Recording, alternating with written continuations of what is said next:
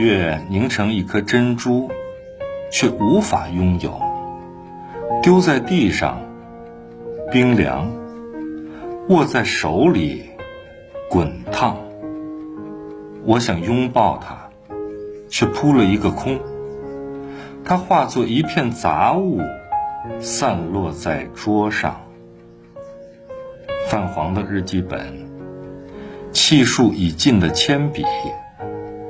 褪色的发卡，还有一个空空的背囊。那年，铅笔在日记本上写道：“真好，我没有去打搅你的暗自芬芳。真好，你也没有戳穿我的刻意坚强。人生，就是。”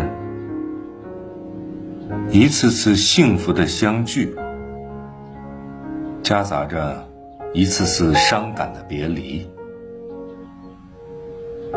我不是在最好的时光中遇见了你们，而是遇见了你们，才给了我这段最好的时光。